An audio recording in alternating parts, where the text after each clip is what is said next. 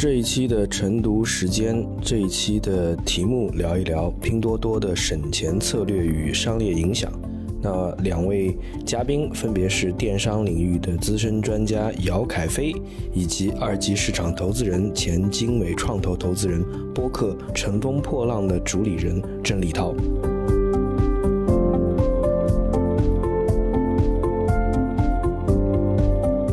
欢迎来到百度 APP 独家策划的栏目《商业启示录》，我是《商业启示录》的主理人，这也是《商业启示录》的第二季的第一场。那今天的题目是非常契合我们《商业启示录》的宗旨，我们来聊一聊拼多多这家公司。当然，过去这一个月，拼多多其实是不断的上头条，因为它的市值一度超越阿里。那我们也看到是新王加冕，那旧王可能会有一些挑战。那后浪推前浪，中国的电商不仅仅是在国内有新的突破，拼多多它的在海外的 Temu 啊，它孵化的海外的电商平台也在席卷全球。那这样的一家公司，我们并不是简单的分析它的市值为什么能够创中概股的新高。更重要的是了解这家快速成长的公司背后的动能是什么，推动它发展的动能是什么？可能有它内部的精益管理跟创新的能力，当然也有外部中国经济发展、经中国经济发展大势的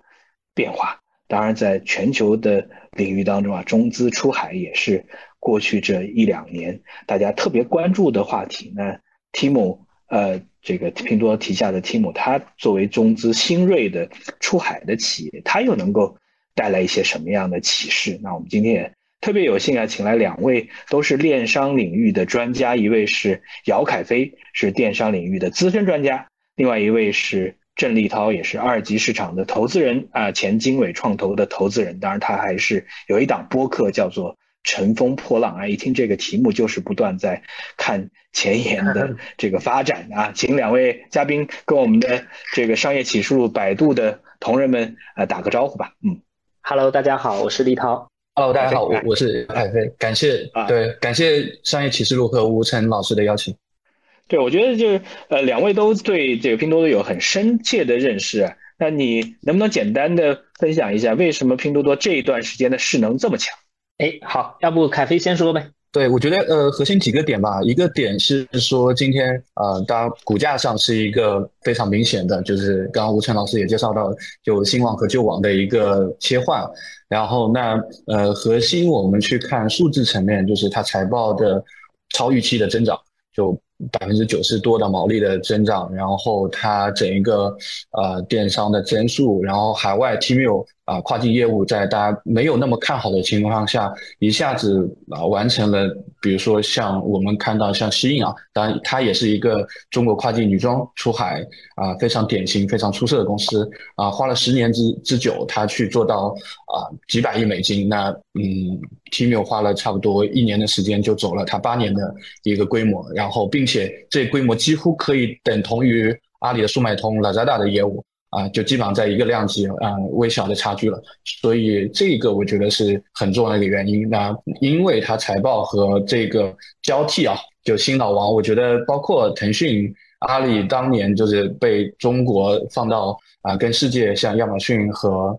啊，那个 Facebook 去相提并论，那今天切换到字节和拼多多，那这个我觉得是很重要的一个，从表象上我们看到的一些东西，那就开始有一些热议去说，哎，分析它背后有到底什么原因驱动它能有这样的数字表现和啊增长的东西，这是我们表现层面的，像还有很多我们去看到匪夷所思的组织管理方式。对，那这个我现在不展开吧。这个我们后面可以再多聊。我觉得这个很重要的一点是，它在一年完成了别人八年完成的事情。那为什么他能够做到这一点，而且是在海外有很大的业绩？大家在国内对于拼多多都有切身的体会啊，它给大家带来什么样的福利？但是在海外，我觉得我们未来可以多花时间去剖析啊。那这个。另一位嘉宾能不能给我们简单也介绍下你的感受啊？对我，我觉得可能核心分几个方面吧。第一个方面就是说，其实今年大家普遍会感受到是一个消费降级的一个年份，就是我们今年会发现很多这种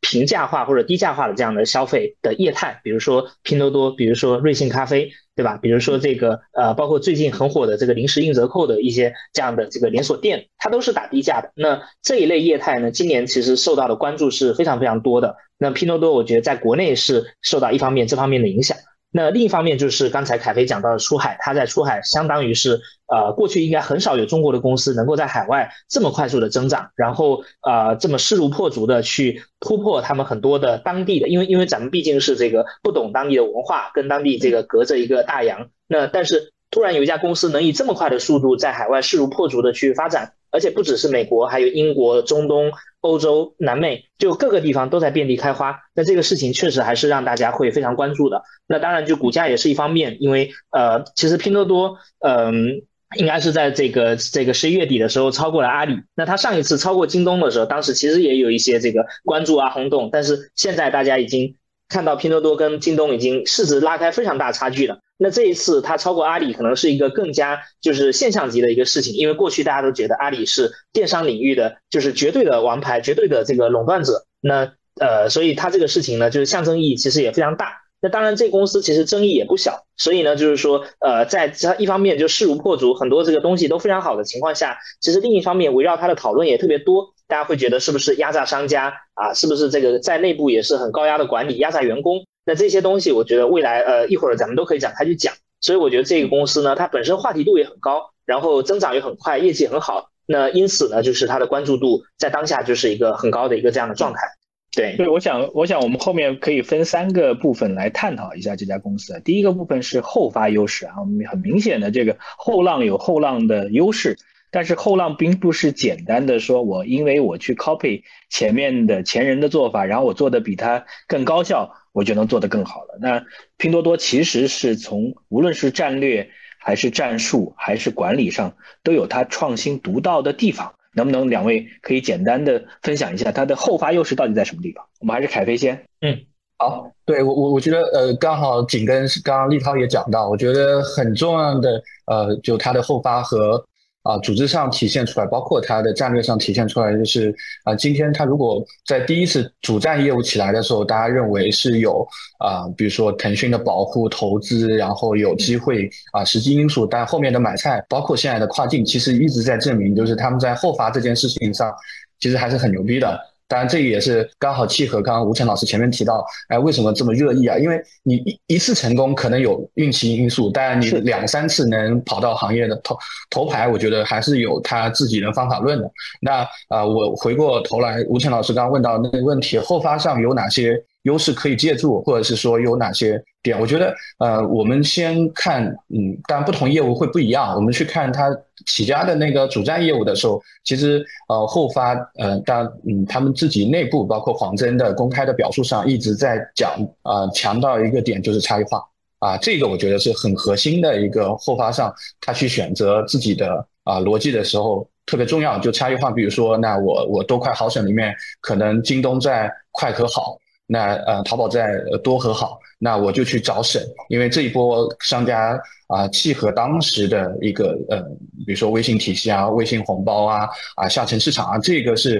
啊特别能结合起来，且这个又是跟其他几家能差异化的啊。今天我们去看京东啊，嗯，当年的一些决策呢，它很难去放弃它金流，所以我觉得这是一个啊很核心的点，然后。第二个就差异化，我们说天猫就是消费升级的时候，销售值所在的时候，这也算差异化一个后发上，它在啊选择业务和选择人群、选择货品，因为最后呃电商平台还是在做供需两端的匹配嘛。那我选什么样的货品，找什么样的人群去打，这个我觉得很关键，非常关键。啊，当然，呃，这里面呃也也有，比如说我们看看当年有很多去做拼团的，那这个是我觉得一个点，就后发上他去做差异化。呃，我先不过多展开，我们待会可以看要不要去。对我是不是可以这样去理解啊？他就是说它有两方面的优势，一方面是它从小到大它去挑战巨头的时候，其实巨头有很多顾虑的点，就是说它的打法，就是说它一旦在做新的打法的时候，它必然要对。现有的人群可能要做一些伤害，所以说巨头可能不太愿意去做一些尝试，而它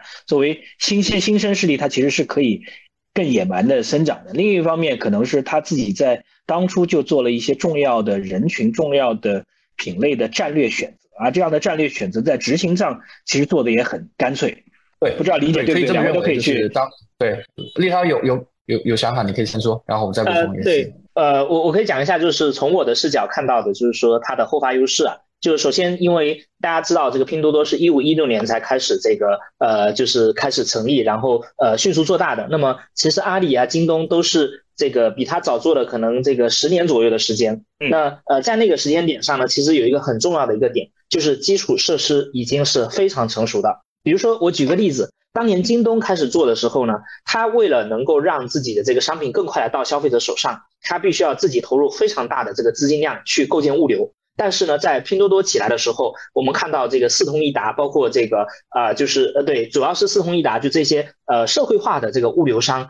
其实他们已经非常成熟了，意味着拼多多不需要从头再去投入，再去建这个物流的设施。对，那么第二呢，就是说，包括像这个支付，当时有微信支付，其实已经教育了非常多人。不像阿里，它可能还需要自己去做一个支付宝。再比如说像这个，嗯，它有这个很成熟的一个很现成的一个获客的平台，就是微信这个体系。其实当年的阿里呢，它需要在各种各样的这个很分散的网站上面去打广告，去获取它的顾客。那这些呢，就是基础设施的成熟，是拼多多能够快速做起来，而不需要前期去做大量的这个前期投入的一个很重要的一个因素。那么，嗯，除了这些以外呢，还有一个很重要的点，就是商家的供给，商品的供给。其实我们知道，阿里在它刚做起来那个时代呢，呃，很多的商家他是没有接触互联网、没有接触电商的，所以马云他要讲说，我要让天下没有难做的生意，他需要做很多各样、各种各样的宣传、各种各样的演讲、各种各样的这个动员，让很多的商家到网上来。所以他们这个有他们的这个呃地推团队啊，各种都是在当年都是在干这个事情。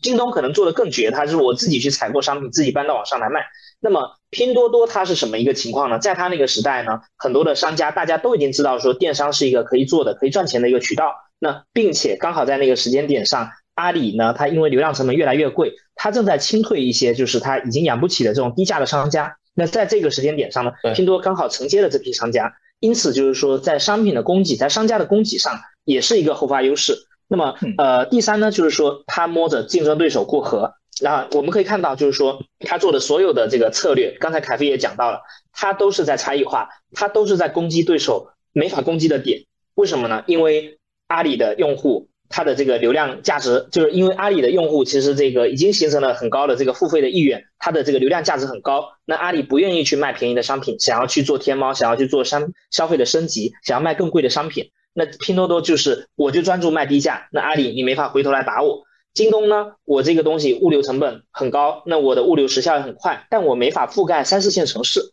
那拼多多刚好就是说用社会化的物流来打这个下沉市场，所以说呢，就是说，嗯，我觉得它在这个基础设施包括这个商品的供给上，它都占到了便宜，并且在对手已经做了很多年培育，然后有很强的优势的情况下，它做了差异化。他是攻击对手很强的点，让对手没法转身来扼杀他。我觉得这个是我觉得我觉得从差异化的这个视角去看啊，就是说，嗯，他你觉得他在就我觉得有两个两个点非常值得再进一步挖掘，就是说他选择了省这一点，对吧？就是他看到了这一点可能是市呃市场上的巨头没有呃能够充分服务到的。那对于那些比如说你刚才讲到的阿里，他要清退的中小的商家。他在过去这几年给这些商家到底什么样的赋能？第二个，在找到一群新的人，他不仅仅是下沉市场，可能还有一些这个新的人，比如说原先是被这个老人啊，原先是被这个电视购物覆盖的人群啊，他现在可能也是通过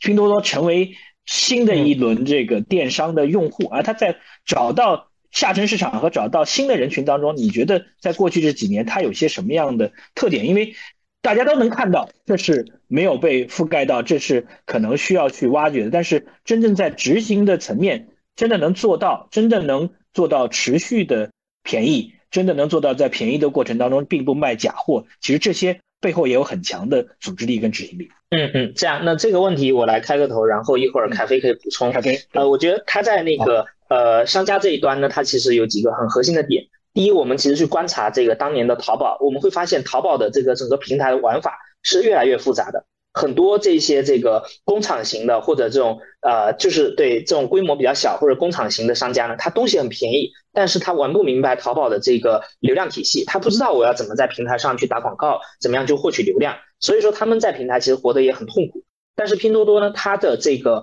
游戏机制就非常的简单，你只要东西足够便宜。你就能够在这个平台获得足够大的这个流量的支持，不像你本来在淘宝，你还要运营你的店铺，你要运营你的消费者，然后你要搞各种会员体系等等，就它的这个复杂度一下就下来了。所以呢，让这一些低价的啊接近工厂的这些商家呢，他能更好的在平台去经营。第二呢，它有一个很重要的点，就是他做的一个事情叫做集单，就是。黄峥他经常说自己这个呃商业模式其实是线上的 Costco，为什么这么说呢？因为其实他跟 Costco 有一个很重要的点，就是他把流量集中式的倾斜给那些在商品价格上、成本上有优势的商家。那么只要你在商品成本上你是有优势的，只要你愿意给到足够低的价格，你就能够在拼多多这个平台获得足够多的流量倾斜。因此呢，你可以通过薄利多销的方式。去换取足够大的量，那么我们去看就是淘宝这个平台是怎么样的呢？淘宝平台其实它不是这个逻辑，因为用户来淘宝平台呢，它其实它的诉求会更多元，它不像拼多多，可能大部分的消费者来就是图便宜，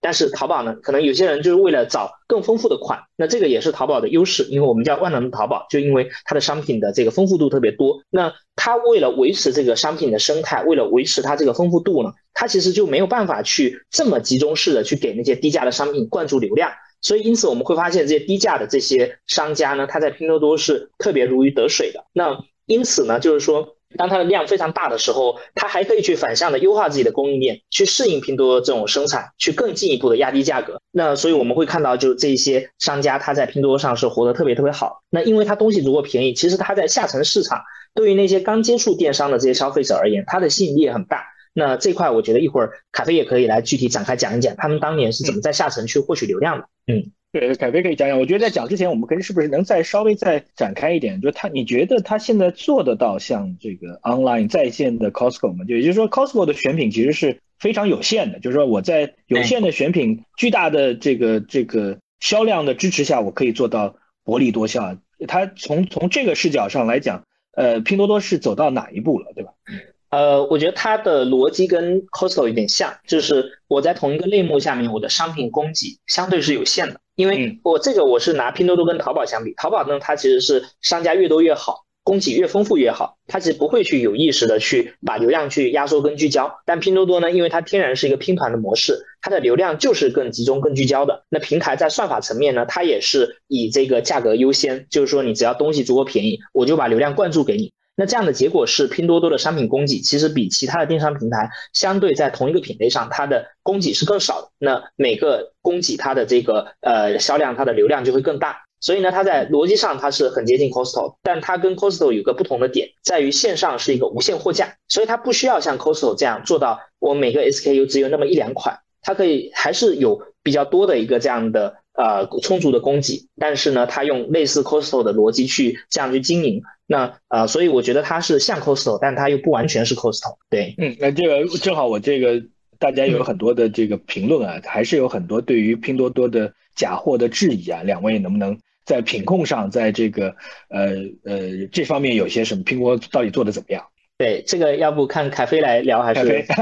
凯飞或者聊一聊？对，我我觉得，对我我先呃回溯上一个问题，我也补充两个观点啊。一个是就是呃，我觉得呃，我们前面聊到它以用户为先嘛，那有阿里还是天下没有难做的生意嘛，其实就是还是 to B to C 嘛，所以啊，这是一个很核心的。所以阿里其实是偏向于店铺概念的，就是它商家概念，而多多是商品。概念更强一点，因为它以商品，我们说 Costco 在单商商品上做啊极致的优化。当然啊，我觉得再回溯到很核心那个原因，就是它今天涨起来的时候，就是一个啊在获客效率上比啊阿里比京东更高的，然后他们啊整个组织形态呃让它在增长和裂变上有很多玩法，有很多创新机制啊。当然这个创新跟我们可能聊到的多多不创新又是另一个。逻辑，然后我我们去看它特色的点，就是拼团通货啊，下沉啊，市场去购物车，然后我觉得这些都是契合起来以后，你看就是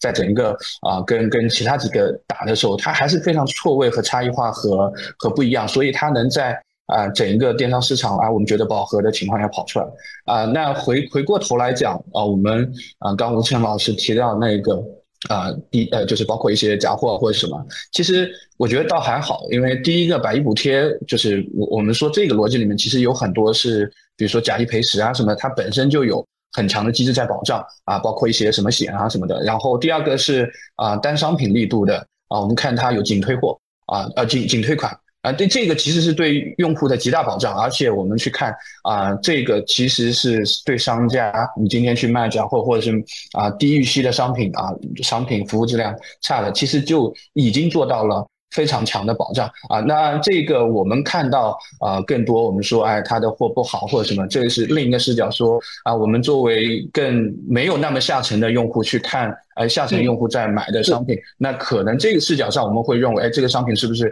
啊不符合我们的预期啊或者什么？这个我觉得是我们啊是就是位置的问题，就我们屁股的问题，包括我们我们的那个人群的问题，所以我觉得嗯，在我看来它是没有这个问题的，包括。哦，说他的所以说所以说是不是现在还可以这样理解，就是它还是更多服务下沉市场的，你从下沉市场的消费需求的出发，它的货其实是呃可以的。就正好你也可以讲一讲它过去几年，因为我我觉得我们也要从一个动态的方式去看，它也是在不断的在进步嘛。嗯嗯，哎，要不这个我来呃呃做个补充吧。对，呃，其实对，因为我也在看，就咱们的评论区确实很多的伙伴会提到，就是说拼多多的这个假货很多。那呃这个事情，我觉得咱们得辩证的分两方面来看。第一就是说淘宝有没有假货，或者淘宝假货多不多呢？其实我们看早年的淘宝。啊，它的这个舆论跟今天拼多多是非常类似的，就大家也很多吐槽说这个假货啊，各种东西。那呃，那另外就是说，抖音的假货多不多呢？其实抖音电商上面假货也非常多。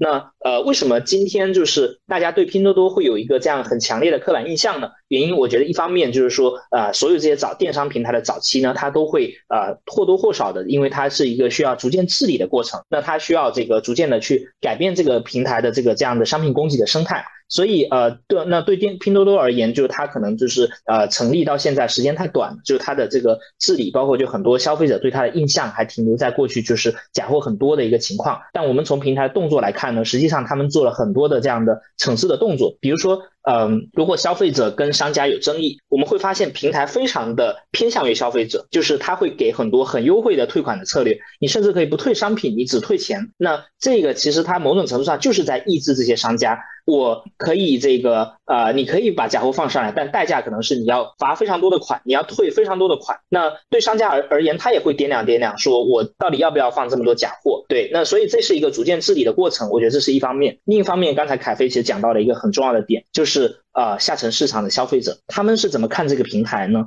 那我举个很直接的例子，我父母就是拼多多的用户。那我过年回到家的时候，你会发现他们对拼多多的评价非常好。为什么呢？有几个方面。第一呢，他们在平台上买水果，东西非常便宜，然后物流也快，性价比也高。第二呢，就是说他们其实买很多商品，有大量的这些商品，比如说餐巾纸啊这些东西，它本身品牌的属性就没有特别的强，所以它不存在正货或者假货这样的概念。那对于这些消费者，而言呢，他们在买这样的东西的时候，其实他们的满意度是非常高的。那呃，但是呢，一线城市或者像嗯，咱们可能这种偏一二线城市的这个消费者，大家还会有这种呃停留在过去的这个刻板印象，因为确实就是平台成立到现在也没有特别久，那他也要逐渐的去改变在消费者心中的认知。我觉得这是一个过程。嗯，对，我觉得你刚才讲到了一个核心的点，就是说到底什么是假货，对吧？假货就是说，如果说它是造假去仿造别人的品牌，那是假货。但是，嗯，如果我们梳理一下拼多多的逻辑，其实今天正好也有人在梳理拼多多在海外的逻辑啊。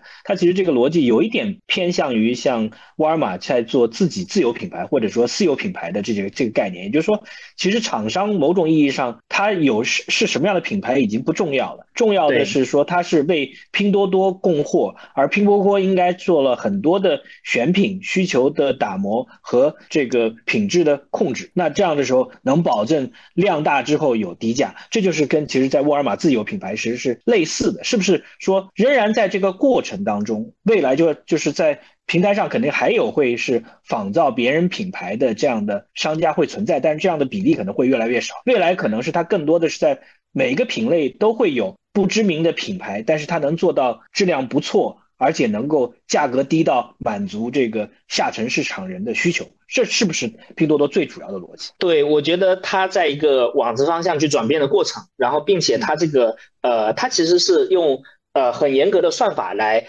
调控这件事情。比如说，你一个商家，如果你在这个平台你的退货率达到一定的程度，平台会默认你这个店有问题，它会把你这个店关掉。所以它其实是通过这些机制来倒逼这些商家，逐渐的向就是一个理想的一个情况去演化，而不是说平台我一刀切。因为你要让平台完全介入，说几万个商家，你要一个一个商家去 check 说这个东西是真货假货，这个其实呃成本很高，并且它需要一个时间。所以我觉得它在对的方向上，在往这在在往这个路上在走，但是呢，就是呃它可能不一定是马上一竿见影。对，嗯，对，我觉得大家在这个网网就在呃百度 APP 有很多的讨论，我就举几个例子啊，这个佛翠角提到说实体店实体都被电商干死了，看大家以后怎么活。我们等会儿会去聊一下实体跟电商之间的这个区别，然后大家对于拼多多的这个观点也是完全的这个对立啊，有的人说是拼多多售后世界第一，网购只用拼多多，这是谣言在说啊，另外一个。反对的说，拼多多坑商家的钱，迟早都要倒闭。我觉得，啊，有有议题有争议，其实挺有意思。我反过来，凯飞还是帮我们再梳理一下，他在公这，他在这个这个进入下沉市场，你觉得他的优点，他的战略做对的地方在哪？呃，我我我先补充一个前面的观点，就大家有争议，我觉得这个其实你看，呃，张一鸣在接受采访的时候，呃，大家问到有有一些啊，参加应该央视一档节目，问他，哎你为什么我在？啊，字节呃，字节的那个今日头条的 A P P 上看到很多啊乱七八糟的内容，那或者怎么样，那或者是说这一类内容为什么这么受欢迎？然后啊，那呃，一鸣问了一个问题，在中国啊，故事会跟第一财经哪个受众高？啊，这个这个问题就跟我们刚刚那个问题讨论有点类似啊。一鸣也也回答了别人问他为什么你这一类内容这么多。啊，那我觉得类似拼多多下沉市场和非下沉，那下沉肯定更大一点啊。呃，那呃，当然下沉的定义可以再再再明确一点，我们先不讨论。然后第二个就是刚吴晨老师呃聊到的那个打下沉市场，我觉得呃其实有像呃高压呃就是嗯嗯整一个多多在下沉市场上，我觉得碰到了就天时地利人和，当然都有。那呃几个点吧，一个是啊我们看到就立涛讲到的。啊，整一个比如说终端啊，然后网络啊，微信红包，然后当然微信红包也是迎合着微信当年在央视上投了广告，大家发现口袋里有小额的红包，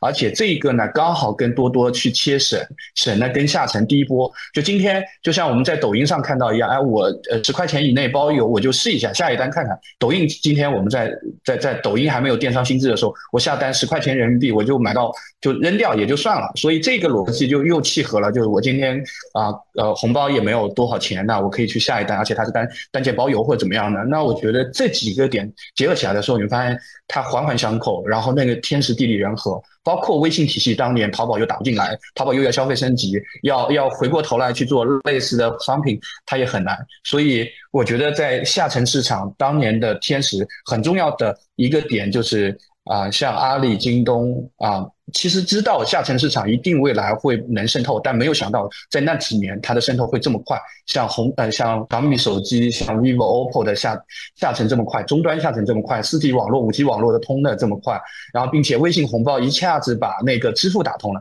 因为在淘宝上，你可能支付宝要下单，当年我我记得很清楚。我要去啊，用绑银行卡还要认证。你说很多用户其实不会像我们这么会使用支付渠道，或者是去做这样的事情，所以这个又给他创造了一个我们叫，当然马老师当年也说叫啊，微信红包是珍珠港七夕，就是他他跳过了淘宝要用支付宝，然后还要绑银行卡去打下沉用户，所以这几个点结合起来的时候，当年。就非常顺的打下去了。当然，回过头来说，啊，这这家公司用啊主站业务养起了团队，并且啊做大以后，它很快又啊后面的业务其实验证了这家公司不仅是有天时的情况下能一次创，它还真的是。对，他是人和，他他的买菜，他的 t e m a i l 就在证明他这家公司有持续的能力，有自己的方法论。对我，我想，我想说，我先不讲这么多。呃呃呃，两方面再追问一下。第一个就是，你觉得你刚才讲说，他其实利用天时地利去获得了大量的这个新的用户，而且其实是满足了用户省的这个概念。但是你觉得他的用户粘性是什么样子？也就是说，用户他怎么去让用户形成更好的习惯？刚才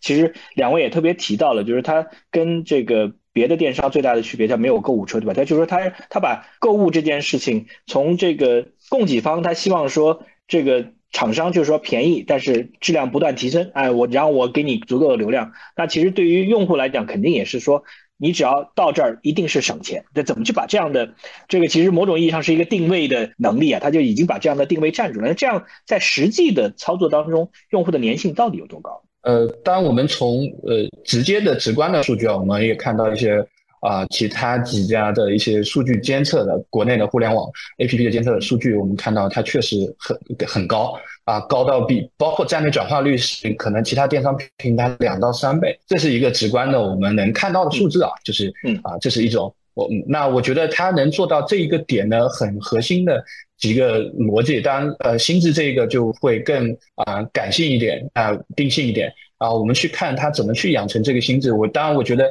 这个也是反过来说，今天京东和阿里要去做低价心智很难，因为当年就是啊，也因为他们去做消费升级清掉那波商家。包括呃，在微信体系下低成本获客这个成立，就是比如说我十十人民币、二十人民币获两个人，那一个人就啊很低的成本。那核心转嫁到商家就更低的成本，因为我这样就可以养低价的商家进来，就是有低货值的商家进来。而这时候呢，啊，我说为什么这个心智能形成？这个也是啊，今天我们去当年打开拼多多的时候，我们确实发现，哎，居然九呃四块钱也能包邮，五块钱也能包邮，还有三块钱包邮或者两块钱包邮。这我觉得。在快速获取这一波下沉用户的时候啊，这个第一枪打得很很准。然后呢，你持续的用这样的方式去洗的时候，那我觉得是啊，当年一个低价心智的啊逻辑在下沉市场。然后第二个就是低价心智，它啊通过像现在的百亿补贴往上打的时候，那你去比 iPhone 手机，我就是全渠道最低的，你怎么看我就是最最低。那这个是两波人群的低价心智的建立，慢慢去啊砸。那呃，当年的呃逻辑上，那核心的原因是它获客成本极低，所以它转嫁到啊用户转嫁到商家的身上的时候就是低的。啊，这个是一个。然后还有就是它站内的，嗯，哎，你说。对，我就觉得说他，你觉得他在向上打的成果怎么样？因为也也就是说，你从低价的程度，我从这个农村包围城市，他能不能从这个京东跟阿里身上去获得这个客户？就是原先我们讲，他是在进入到一个蓝蓝海嘛就是这些是不被这个大家去。覆盖到的，而且他用了天时地利的好的方式，用比较便宜的方式获得了，对吧？这就是说，这这可能是他的基本盘。那这些人可能会觉得这个呃拼多多上东西其实很好，但是你要真的改变印象，因为你建立的这个印象，其实也会在其他人群当中建立错误的印象。这个印象就是便宜。但并不是那么好，有可能还有假货，这些印象其实到现在还没有改变。就但是这个时候你要往上走，说我要去覆盖更多的人啊，能不能做得好？当然，第二个它也跟我们的整个商业环境、经济环境相关。也就是说，如果我们现在是一个这个消费降级的时代，那其实对于拼多多它是有更多的利好。如果是还是消费升级的时代，可能拼多多还是要在 play catch up，还是要再跟上去。怎么去看这这两件事儿？对，就是它在往上走的时候怎么走？我我我们现在看到的，我呃举几个直观的数据啊，苹果手机在线上电商渠道，明年拼多多可能是第一，这是一个。那今天苹果手机肯定不是说当年几块包邮的事情了，几块钱包邮的品了啊，没有那么直接的数据，但我们了解到的数据是它的这一波人群买苹果手机的人群的复购也很好。然后我个人是确实是苹果手机是拼多多上买的，然后我也比较了一周，确实它是全渠道最低的，而且只要其他渠道降价，它就会比其他渠道低五十块钱。啊，那这个是他的策略，然后并且在上下向上打的时候，确实吴晨老师提到一个非常关键的点。其实我我原来也是有质疑的，但我现在的在拼多多上，如果要买，我只进百亿补贴，啊，这个是我的 逻辑，我自己的这个人群的逻辑，所以我在上面我就搜，而且它是假一赔十，啊，或者是说它保证全网最低，啊，这些逻辑包括是品牌透出。啊，这个我觉得是他今天找到了一个路数，是可以去获客、可以去打的。而且啊，今天全网啊线上渠道中国苹果第一，我觉得这个已经证明他在掠夺一些用户，并且他们的复购还 OK 啊。这个我我先补充这么多，呃，立涛也可以补充一下。我再引用一个用户啊，用户这个刀哥说说拼多多的成功是因为穷人多，这个我觉得应该肯定不对的。对，因为那个刚才咱们聊到百亿补贴，百亿补贴就是他这个品牌货的一。一一个那个呃呃入口，那么这个入口呢，它的 GMV 现在已经占了拼多多主站的 GMV 百分之二三十了，所以这个比例其实是不低的，而且呢，它还在逐渐往上走。那呃，包括就是说就我就问大家一个问题，哪怕你是个有钱人，你买一台苹果手机，你能省一两千块钱的情况下，你愿不愿意？我相信没有人会说不愿意。对，那呃，当然这前提是保证得是正版。那实际上我们看到，就拼多多它在这个正版的保证，包括这些假一赔十这些事情上，它做得非常好。所以呢，就是说，呃，答案就是说，没有人能拒绝性价比，没有人能够拒绝同样的商品，我在这个平台能够便宜一千块的情况下，我还跑到其他的平台去买，那。因此呢，就是我们会发现拼多多对于哪怕是一线城市的消费者，它的拉动能力也是非常强的。那尤其是在这两，就是大家也知道，整个经济的发展速度在下行，那么大家对未来的收入预期的这个呃预期也在下行。那么这种情况下呢，大家尤其会对这个便宜这个事情更加敏感。但是哪怕没有这个这层大的社会环境，因为我觉得这一层背景它是在加速这个拼多多对于大家的渗透。那哪怕没有这一层逻辑呢，我觉得便宜依然是所有零售行业的硬道理。就我们看任何一家公司，就是零售公司啊。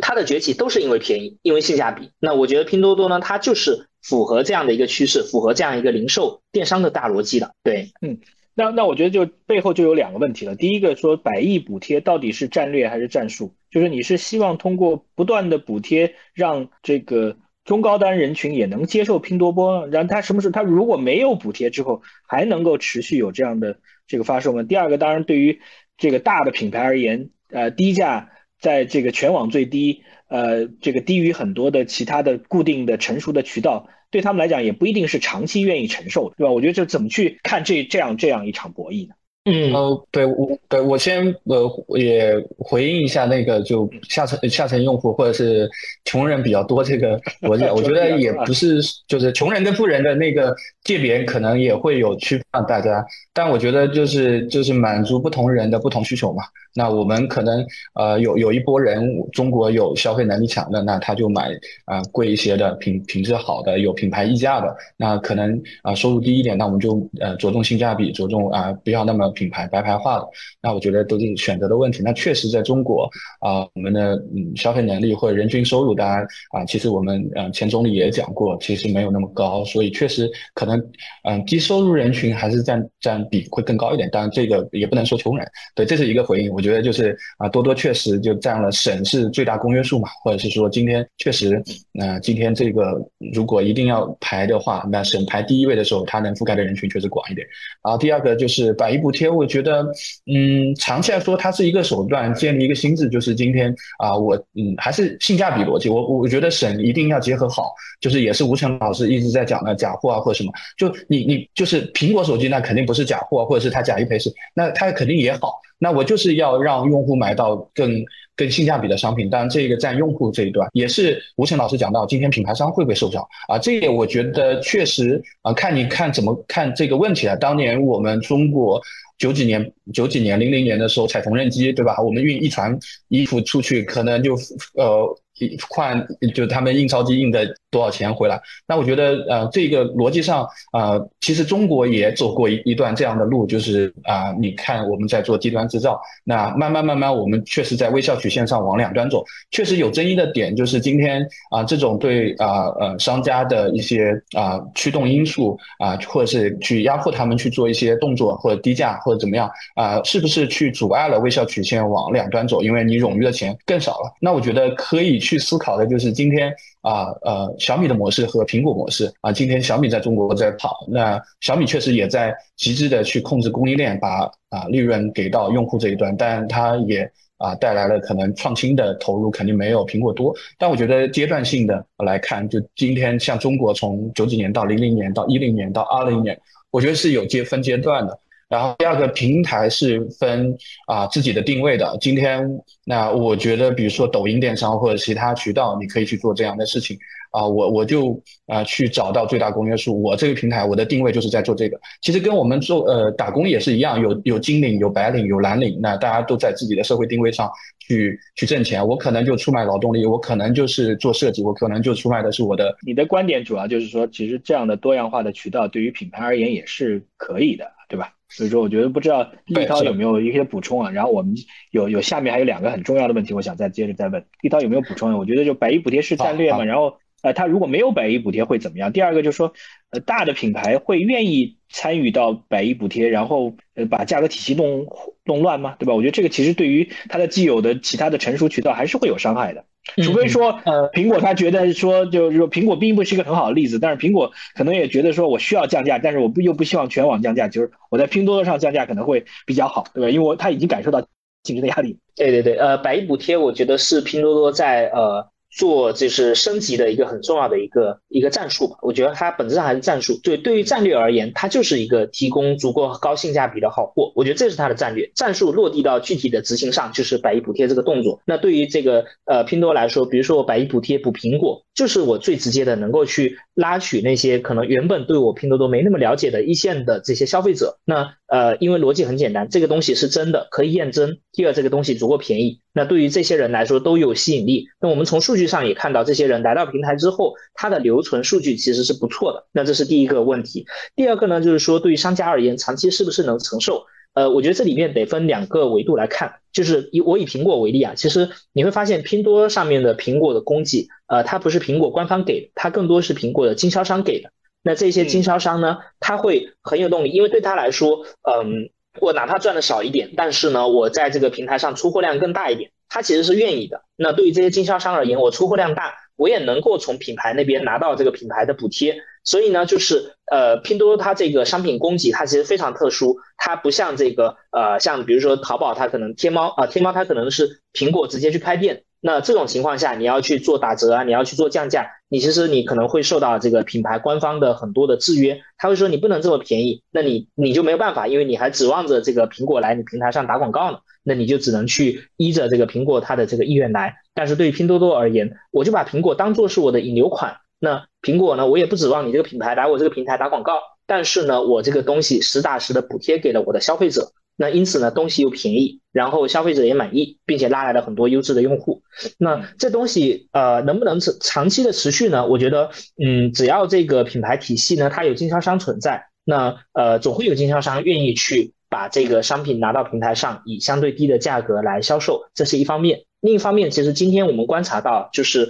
嗯，咱们中国在一个严重的供给过剩的一个这样的时代里面，这意味着什么呢？意味着很多的品牌它在呃，淘宝或者它在这个呃京东或者它在抖音电商，因为尤其是像抖音电商啊这种直播电商，它的这个波峰波谷销量的波峰波谷其实特别大。那很多品牌有时候我为了做一场活动，我备了非常多的货，可能结果这些货卖不出去了，怎么办呢？我没办法在淘宝里面去清货，因为我淘宝官方店还挂在那边呢。那最对我来说最好的途径就是我到拼多多来销售，这批货卖完，我这个店就关掉。那因此呢，你会发现拼多多持续的有这些。库存啊，尾货啊，就这些都供给，那这些东西它天然就是呃成本是比较低的，因为对商家而言，我能把这些商品低价的处理掉，我能回回本，我其实就满意了。所以呢，就是说这是拼多多一个很特殊的商品供给的结构。那呃，我觉得这个事情是一定会持续的，因为。啊，只要是商业，它就会有这个库存，会有尾货。对对对。但但我觉得，我觉得从从两位的这样分析下来呢，它其实还是一个博弈的过程，对吧？就是在这个过程当中，拼多多是能够不断的占领一些它原先占领不了的这个中高收入人群的心智。然后，但另外一方面，它也会在发这个发现商业当中会有一些机会啊。但是这样的机会，其实如果苹果它会很严格的要求经经销商做一些事情的时候，这个机会是不会给到的。所以说，苹果在某种意义上，它也是睁一只眼闭一只眼。我相。相信跟呃消费降级可能也有一些关系，我想正好在这一点上再探讨两个两个话题。有一位这个叫做这个 Aquacom 爱过啊，我就鼓励大家多多发言。我们今天是希望多一些互动啊。他特特别提到了，就是说呃非常 critical 对对拼呃拼多多啊，你看看拼多多丑陋的嘴脸和不择手段，就知道呃他们。这个说话是假大空啊！去问问商家对拼多多的评价，商家对于拼多多到底是怎么样一个爱恨情仇啊？就是说，我们刚才分析的过程当中，其实呃比较这个正面的，我们就讲说啊，可能商家如果你不是那么在意你的品牌，但是你真的是能够不断的给出低价高质量的性价比的商品，拼多多是可以帮助你带来巨相对巨大的流量，是可以薄利多销的。那这样的。这是一个非常理想化的状态，在现实当中，商家跟拼多多会有什么冲突吗？嗯，呃，这个要不我开个头，然后凯飞来补充。我觉得分几个方面吧，就是首先呢，我正面回答这个听友啊，就就是咱们这个观众啊，你说要问商家评价，那你为什么不先问问消费者的评价？消费者对拼多多满不满意？拼多多照顾消费者的利益，这难道不是一个这样经营商业的平台应该确保的事情吗？这是第一方面。第二方面呢，就是说我们来看看商家，我觉得分几类。第一类呢，就是我前面讲到的很多这些商家，他有大量的这个库存啊、尾货，他清不掉，那他也没办法在原本的这个渠道上去销售的情况下，对他来说，拼多多其实是一个非常好的一个这样的出货的渠道。对这些商家而言，他愿意去啊，这个只要收回本就可以了，那它的定价天然就会很低。那对于这些商家而言，这是一个必不可少的渠道。第二呢，就是说今天还是回到一个大的背景，就今天我们的中国处在一个严重供给过剩的一个时代。所谓的供给过剩，就是说我们有非常多的工厂，非常多的产能，这些工厂啊产能它生产出来的商品，它没有足够的好的销路，没有找不到一个这个能够去销售的一个地方。那对于这些商家而言，就他面临一个非常实际的一个问题。我们调研过非常多的商家，我们这个我跟凯飞，我们去过呃义乌去聊过很多的，比如说工厂。那我就问他一个问题：拼多多上面好像赚钱没那么多，你为什么还愿意做呢？那对工厂而言，他就非常的现实，他就告诉我，他必须要养活自己的团队，他必须要养活这些技术工人。比如说现在可能是淡季，那我愿意去这个少赚一点，或者这个确保我只要盈亏平衡就行，但我必须把我这些熟练工、技术工给养下来。包括就是说我可能是一个呃，比如说我是个贸易商，我需要跟我上游的这些工厂去维持这样的关系。那否则的话呢，当旺季到来的时候，我已经没有再去组织生产的这样的能力了。那另外一些商家呢，他会觉得说，我需要通过大规模的生产出货去摊低我的生产成本。那这种情况下呢，哪怕我卖的价格低一点，我其实是愿意的。所以呢，就是说，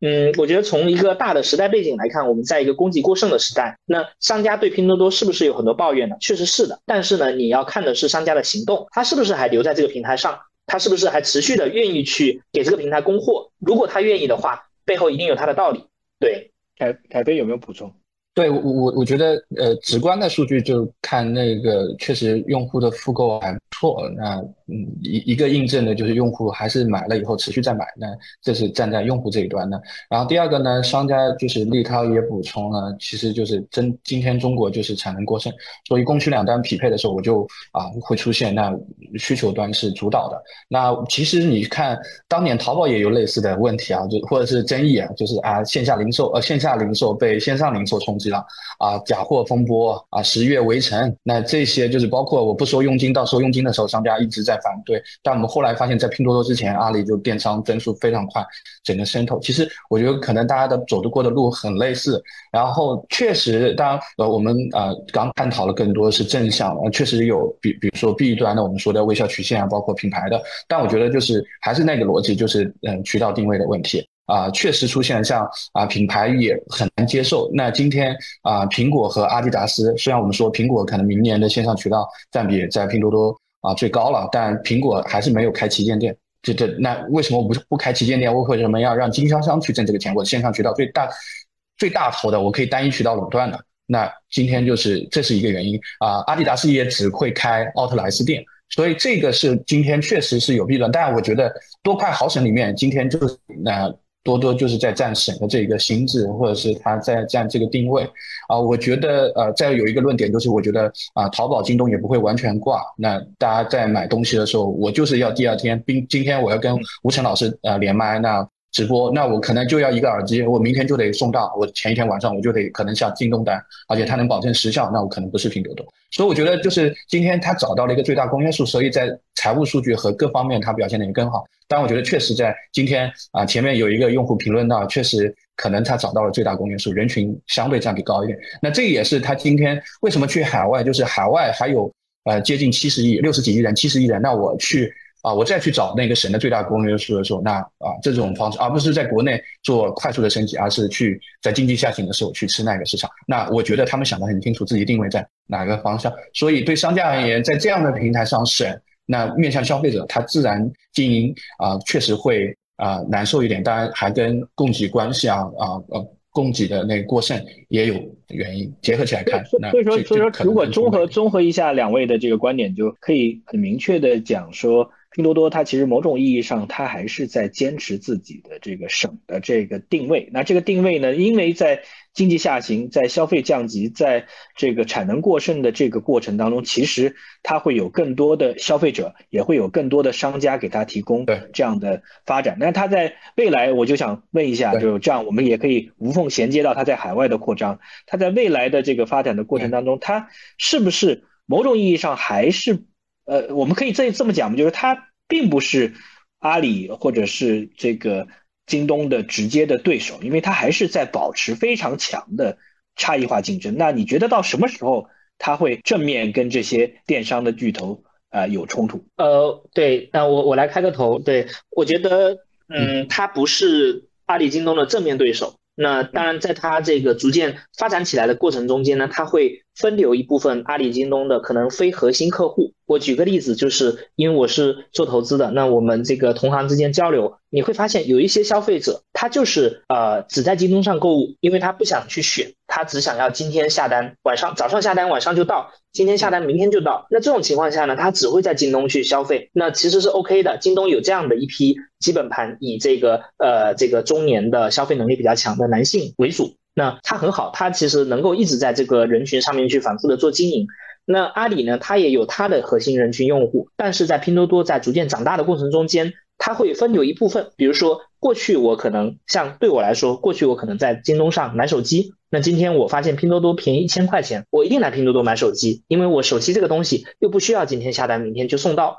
那我就愿意去让渡这个配送的时效性，换取这个更低的价格。那因此呢，就是呃，对拼多多来说，呃，它确实是抢了一部分京东的用户，它也抢了一部分阿里的用户。因为过去的淘宝其实呃，它有一部分就是很在意性价比的消费者，那它会逐渐的被分流到拼多多上面来。所以呢，我觉得会有影响。当然，就是当下可能还不是一个很直接的一个这样的影响。对，或者是蚕食的策略啊，蚕食海飞是的。嗯，我跟另一个观点类似啊，就是第一个就是本身京东。淘宝跟拼多多本身就是有一定的 overlap 的，这里一一一部分可以直接看人群，第二个看品类。就我我可能买一些东西，我就会上啊，比如说百亿补贴，那假一赔十，我我就最低，那我肯定就买了啊。这是一种就是很容易验证的，就立涛也讲过了。那并且它确实是全网最低，很容易比价的。然后第二部分呢，就是我比如说呃，比如说蓝月亮洗衣液，或者是有一些功能性，或者是螺丝钉，或者是怎么样，那我觉得也没有说我。我我一定要去淘宝或京东买，或者是我及时性不用那么高的，然后我心智上确实觉得啊拼多多更低一点，就会在京东，所以这一部分肯定会有 overlap，然后会强调在品类上，在某一些啊人群上，然后第二个呢就是啊我觉得从经营和效率和 GMV 追求上，对拼多多它一定会上行去抢。试图去抢一些这种用户，比如说啊消费能力更强的，通过比如说这种刚刚说的 iPhone 手机的手段，所以觉得核心能抢掉这个 overlap 或者是能抢的，可能就在百分之三十到五十啊。对于京东而言，确实挑战更大一点，因为它自营为主。然后呢，自营的商品 SQ 又有限，然后百亿补贴很多就是三 C 的偏标品，可比价性嗯比较强。然后呢，多多口袋里钱也足够多，所以京东可能会份额被抢的多一点，淘宝呢还是会抢的少一点。然后那我觉得，呃，当然前面也讲到他去往海外走，我觉得就是今天应该是七十亿人里面七七十还是八十亿人吧，那有五十五亿还是六十五亿在海外。那就我觉得至少电商能触达的有三十亿，那省里面的还是最大公约数，所以呃，我觉得嗯，要要要去吃这个啊市场份额的话，五年之内应该还是在以省吃人群啊为主，就吃这一波省的人群为主。省的人群，我觉得省的人群，当然在全球因为是高通胀的时代，人人也都需要去追求更省的、更便宜、更性价比更高的。那我想稍微对呃停一下，也可以听听这个两位对于。这个拼多多它的内部管理，它的创新的能力，因为我们之前听你们的播客也是简单总结一下，就是它既是中心化的，又是去中心化的。中心化就是其实管理层对于未来的战略的发展，其实是做过很多的缜密的调研，然后才会去呃去做新的举措。所以说它其实在这个二次、三次的创新都有这么高的成功率，我觉得还是拼多多的特点。另一方面，它的在基层它的这个。呃，放权，他让呃这个团队之间的相互之间的 PK 去做这个更好的创新，这一点也是做的很有意思。有网友在问，其实我在直播之前也有一个朋友在问，都在传说这个一个楼面三个吞位是真的吗？这个是呃 cup cake 这个问的，这大家能不能给我们分享一些八卦？然后正好串嵌进来，就是觉得拼多多它的管理文化跟这个其他的电商有什么不同啊？我们前面刚才就开始提到了，就是说它之所以能跑得更快的很大的原因，就是它没有传统电商的包袱。传统电商当发展到十几万人的这个水平，到这个十几年之后，自然会有一些官僚的习气在里面，对吧？但是说，呃，拼多多的管理的这个。呃，竞争优势到底在哪？但是先回答一下，楼面三个吨位是不是真的？这个应该是真的，对。呃，为什么呢？嗯，呃，它就是避免就是员工，它其实就是缩短大家上厕所的时间，然后确保大家花更多的时间在那个工位上。然后，因为就是有一些公司就会发现，当他那个厕所特别多的时候，员工叫做带薪摸鱼或者这样，对，那那那他其实就想避免这样的事情。那你会发现，就是说拼多多它确实在很多动作上啊，他会做这些事情。其实背后呢，是一方面他知道说人性里面可能会有一些想偷懒啊这样的。因素会在，那他就避免去杜绝这样的事情。当然，就这个东西会有争议。那么我们看另外一方面，就是这些员工他为什么还愿意在这公司呢？你按道理你就三个厕所，是不是有点太抠了，或者对大家太苛刻了？但另一方面，你会发现拼多多的工资其实非常高。那对员工而言，我是辛苦一点，但是呢，我的收益大，我愿意在公司继续干下去啊。所以我觉得就是说，这个事情也还是看员工自己他是怎么选择的。嗯，就是我觉得你们上次聊的时候，我我整体的感觉，拼多多的逻辑其实对员工和对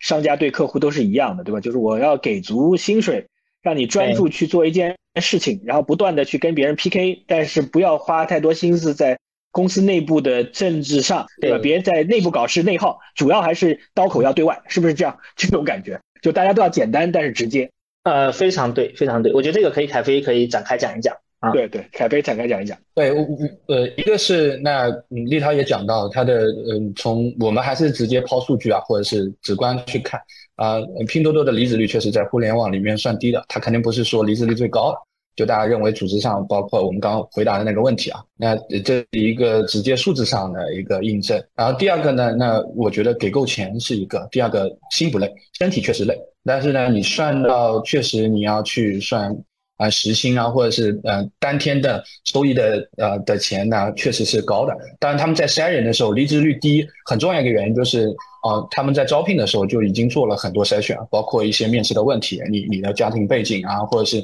你自己的啊对生活方式的选择，对钱的渴望等等。那这个是筛筛哪些人？他有他有一些内部标准嘛？就是他希望最希望是什么样的人加入？呃，当然就是呃这这个当然呃我可以稍微讲一下，就是对钱或者是对短期之内确实对。啊，呃，资金有压力的，比如说买了房的，或者是说确实从农村出来，大家啊还是渴望在大城市能打拼、能留下来这一波人，包括学历可能到到到，比如说九八五这种水平啊，就是学历还 OK，然后呢，并且他的啊整个就是有有对钱的渴望，然后这是可能有一些筛选的这种条件啊，不能说明面上一定会写，但是在选择的时候，这一部分人确实留下的更多一点。好，你接着接着再聊聊他的文化，我觉得他。就是我们刚才特别提到了，就是他第一轮的这个成功可能有天时地利的原因，但是他后续持续的成功，某种意义上跟他的管理和他的战略定力、战略的前瞻性还是有很大的联系的。能不能在这点上展开一下？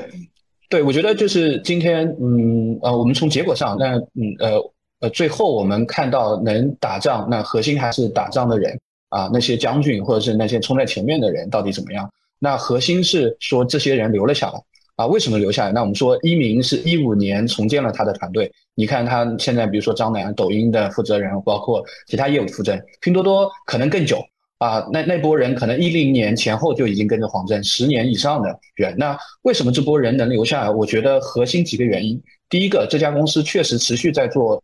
更大的事情，从欧酷到乐奇到寻梦到拼多多，呃，拼好货到拼多多到买菜到那个，就是我跟着，就是你看啊，呃，那个粟裕和林彪就常胜将军嘛，你在下面他讲什么话我都我都服，就是那这个是一个你就常胜，呃，下面你如果经常给我指方向，然后做错了那不行。那我就给你指方向，每指一次方向，你越做越大，你的自己也有正反馈，你越做越大，你在操盘更大的事情。我觉得这是一个。那核心也是，就今天核心的那几个人，决策人，像黄峥、阿布这样的人，我觉得很关键。然后衍生出来他的中心化的决策机制，这个是我觉得保证他在大方向上啊，特别就是不会出大问题，然后特别聚焦。你去看多多没碰过零售以外的事情。那阿里其实还是延伸出来，比如说云业务啊，包括它投了很多文娱的业务等等，其实其实稍微有点不聚焦。当然，当年是有当年的选择，我赚钱足够多的时候，我一定会去做这样的布局或者什么，跟腾讯一样。那我觉得第一个是说啊，这又衍生出中心化决策。然后第二个就是刚刚说到的聚焦，然后他们把